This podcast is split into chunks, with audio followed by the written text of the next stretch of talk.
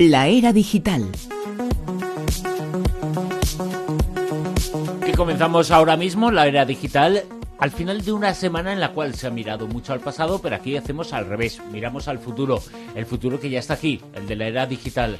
Con Alex a decir algo, como cada semana. Alex, muy buenas. Buenas noches, ¿qué tal? Buenas noches de nuevo. Y quizá en el futuro se acabe parte, parte de ese negocio que está llevando en no sé cuántos, por lo menos a los eh, grandes eh, magnates de esas eh, redes de ortodoncias que hay en las grandes ciudades está llevándolos a prisión. Bueno, pues en el futuro no va a pasar eso porque va a haber impresoras en digitales en 3D que se van a encargar de su trabajo. Y esto viene a colación de que me encontraba con el siguiente titular en, en, la prensa esta semana. Un joven crea su propia ortodoncia con una impresora 3D.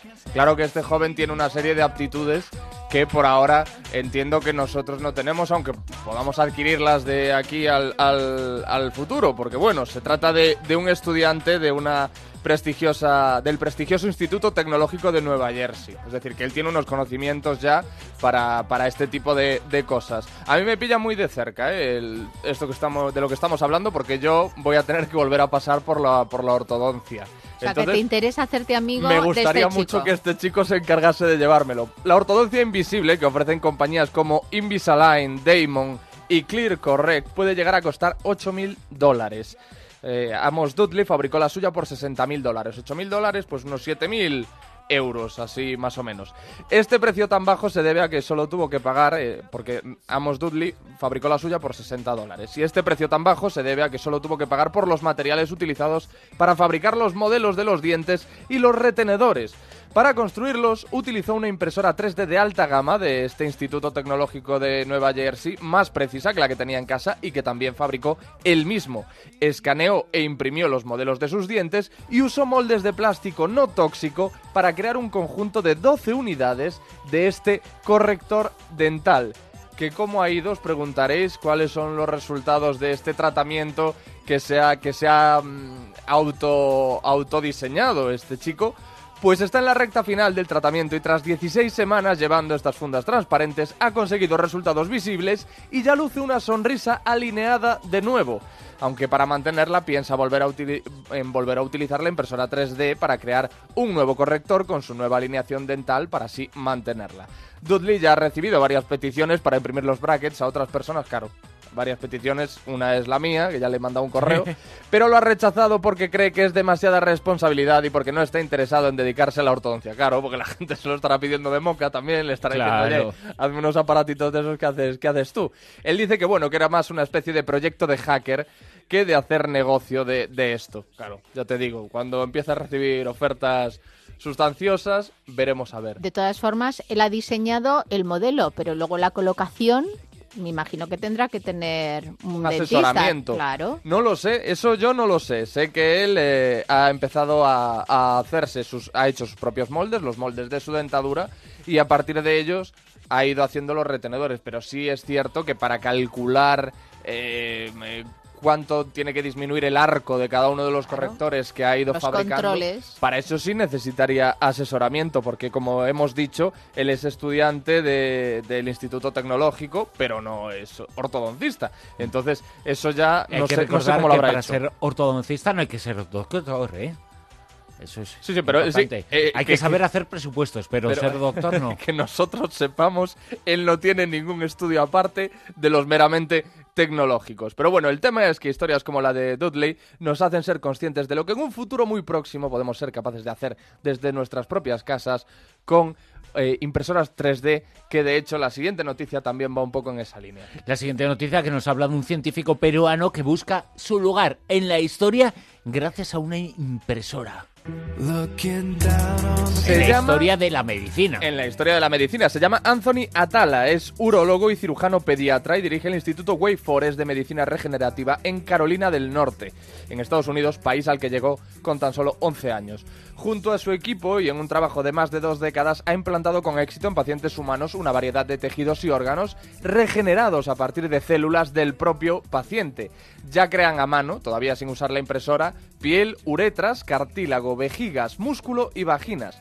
Las células del paciente son cultivadas y crecen sobre una estructura de biomateriales que una vez implantada en el cuerpo humano se desintegra como los puntos después de una, de una cirugía.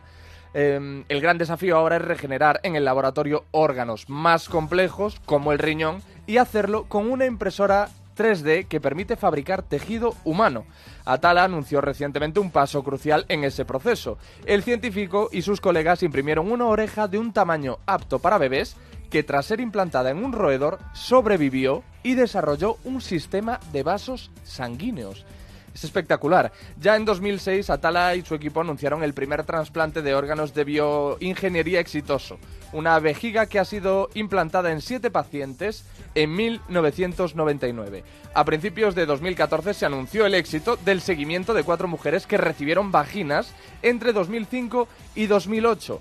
Para crear estas eh, vaginas en el laboratorio, los investigadores utilizaron una muestra de tejido y una estructura biodegradable que permitió que crecieran hasta adquirir el tamaño y la forma correcta para cada paciente. Los órganos fueron fabricados a mano, pero el problema es la variación de un resultado a otro que no puede ser no puede tener la misma precisión que con la impresora.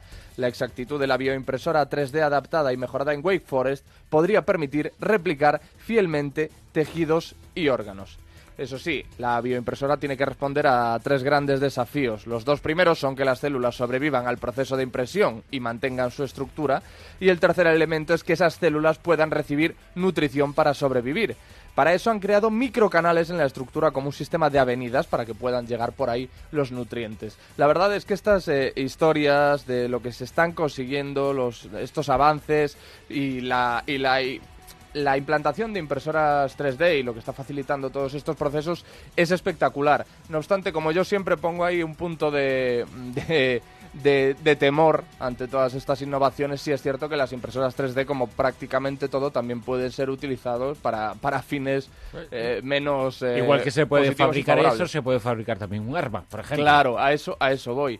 Que eso es un poco como todo, igual que la llegada de Internet trajo muchísimas cosas buenísimas, eh, sobre negativas. todo mismo para nosotros, para los que trabajamos en medios de información, pero también un montón de, de- de cosas negativas. Hablando- todo cara y cruz, vamos. Hablando de urólogos, eh, vamos a hablar, si te parece, Alex, de Hulk Hogan. Claro, pero tal y como lo has presentado, parece, parece que Hulk Hogan es, es urólogo. No. Bueno, Es suficientemente conocido como para que todo el mundo sepa que no destaca precisamente por esa labor, sino como destacó como luchador de, de wrestling, que es lo que aquí mm, dimos en llamar en su momento pressing catch. Sí. Que Es el- esta la influencia de la televisión, totalmente. Es el ¿no? pedazo rubio ese gigante, ¿no? Sí, que destaca por ese bigote que tiene en forma de herradura, ese que lo sigue, que lo sigue teniendo. Pero aquí destacó por otra cosa. Destacó por otra cosa. que y le pudo es mirar que- incluso el urólogo. Y es que acaba de ganar una demanda de 115 millones de dólares, unos 102 millones de euros, en un proceso judicial que entabló contra la compañía Gawker Media por violación a la privacidad. ¿Por qué? Por la publicación de un vídeo de carácter sexual. Este vídeo, em, eh, la historia es que él se acuesta, en, en esta grabación se está acostando con la mujer de un amigo suyo que se llama SpongeBob, que es un locutor de radio muy famoso allí en, en los States. Pero es una cosa rara porque parece ser como que hay cierta permisividad por parte de este señor. Es decir, Sí. que mantenía una relación abierta. No obstante, él no está... No, no sé, es una cosa, es todo muy turbio. A mí estas cosas se me escapan, estas cosas de, de- de Hollywood. O sea, que el vídeo lo has estas visto. libertades. no, no, no. eh, No, pero conoce no, no. todos los No, intríngulis. no, tengo, tengo aquí una, una captura, pero bueno, no se ve nada. Se ve la melena de, de Hulk y la chica esperando en la cama en actitud de, pues, de un poco de sumisión, ¿no? De ven aquí y, y adelante. Bueno, pues tras seis horas de deliberación, el jurado dio la razón a la estrella de lucha libre en un juicio que se inició diez días atrás en San Petersburg, en Florida, y en el que Hogan alegó sufrir estrés emocional y perjuicios económicos por la publicación del vídeo en 2012. Hogan, de 62 años y cuyo nombre real es Terry Bolea, demandó en 2012 al fundador del sitio de internet Gawker, un sitio súper conocido en Estados Unidos, al fundador de este sitio, Nick Denton, por publicar un vídeo de dos minutos de duración en el que se observa al luchador manteniendo relaciones sexuales con la esposa de un amigo. Durante el proceso, Hogan señaló que la grabación del vídeo se realizó sin su consentimiento y ocurrió en un momento delicado a nivel, a nivel personal, porque andaba en un proceso de divorcio. Bueno, mejor que ocurriese cuando estaba en proceso de divorcio que no en, mitad de un matrimonio feliz, ¿no? O, o en proceso de reconciliación. Claro. El tema es que, bueno, que las fuentes judiciales han, pres- han precisado que el monto que recibirá Hogan puede aumentar la próxima semana cuando el jurado determine si el demandante sufrió otro tipo de perjuicios. ¿Qué pasa con la mujer? Eso No te iba a decir, eso te iba a decir que la chica, como se supone No, que no claro. ha puesto denuncia, ella no cobra. No, es que yo entiendo que la chica es la, La que, lo ha grabado, la que lo ha grabado, la que lo ha filmado, pero tampoco aquí se habla de ningún castigo para ella, porque en caso de que ella hubiese sido quien lo filmó y quien lo Claro, eh, pero imagínate que ella lo graba, pero ya no lo filtra, a lo mejor lo filtra el marido. claro, pues puede ser. Puede ser, pero aún así estaba grabando sin su consentimiento y yo no sé exactamente qué dice la legislación acerca de, de ese tipo de cosas. Pero bueno, es una cosa que está a la orden del día, no tanto con Sí, caras claro, famosas, claro. Pero bueno, Mm. de hecho, eh, hace no demasiado yo creo que se ha cerrado alguna página web que se dedicaba a publicar vídeos eh, de lo que se llama popularmente como venganzas. Es decir, que una pareja cuando rompe, pues uno tiene un vídeo y lo Y publica lo- como, lo como venganza, como, como último recurso para darle en las narices a la persona que, que- que le, ha, le ha o la ha dejado. Entonces, bueno, es más importante de lo que parece así a priori. Dicen que no te acostarás eh, sin conocer algo nuevo. Y una de las cosas, de las muchas cosas de las que nos hemos enterado esta noche con esta noticia, es del auténtico nombre de Hulk Hogan. Sí, Terry. Bolea. Terry Bolea. Que le, queda bien, ¿no? eh, le pega, ¿eh? Al, Sí. al bigotito y, a- y al, mejor al dicho, look. lo de le pega, ¿no? Sí. Y con esta música, con esta noticia que nos habla de la inteligencia artificial, va a ganar, ha ganado, ha derrotado al campeón humano de Go. 4-1. Le ha derrotado al campeón humano de Go, que el Go es un juego de tablero estratégico chino que tiene más de 2.500 años de, de antigüedad y que hasta ahora se consideraba demasiado complejo para una computadora. El campeón humano de juego Go se llama Lee Sidol. Tiene nombre de algún producto estos de, muñeca. de- de- de limpiar la cocina. Asegura que el programa de inteligencia artificial AlphaGo todavía no es superior a los humanos. A pesar de que le, le ha sacudido bien, porque le ha ganado eh, este software de Google 4-1 en una serie de cinco partidos de Go que terminó el martes. El enfrentamiento celebrado a lo largo de una semana entre el gran maestro surcoreano y este programa de, de inteligencia artificial desar- desarrollado partidos de Go que terminó el martes. El enfrentamiento celebrado a lo largo de una semana entre el gran maestro surcoreano y este programa de, de inteligencia artificial desar- desarrollado por DeepMind, que es una división de Google, mostró que el programa informático ha superado eh, un importante desafío para la inteligencia artificial. Eh, los aficionados al Go de toda Asia se quedaron conmocionados cuando Lee, que es uno de los mejores jugadores del mundo, perdió los primeros tres partidos. Eso sí, hay que decir que Lee venció uno de los, de los juegos, así que no es infalible uno de los partidos. En la cuarta ronda, el campeón humano dijo haber encontrado puntos débiles en el programa de inteligencia artificial desarrollado por Google DeepMind que demostraban que la máquina no era infalible. Ahora Google quiere encomendar tareas a AlphaGo más allá de los juegos para resolver problemas en el mundo real. Pero ¿cuál es el mensaje que subyace a todo esto, a esta, a esta noticia? Que puede llegar un momento en que las máquinas sean más inteligentes que nosotros. Y ahí ese día quizás nos dominen. ¿Pero quién programa las máquinas? Los Por ahora, humanos. Sí, pero llegará un momento en que las máquinas sean capaces de programar otras máquinas, porque ya veis que las máquinas son capaces de todo poco a poco. Si ya son capaces de superar a, a, a Lee que es un grande del Go, Faltaría más. es un grande de madre La- mía, Lee la, la próxima vez vemos a, a Hulk Hogan con una impresión en, en 3D.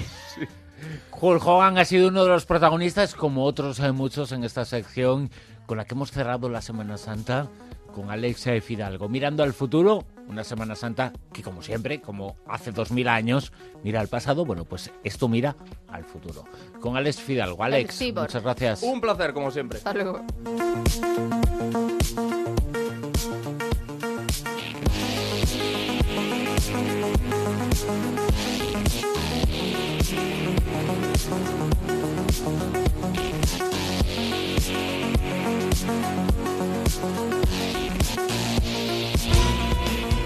La Rosa de los Vientos. Onda Cero.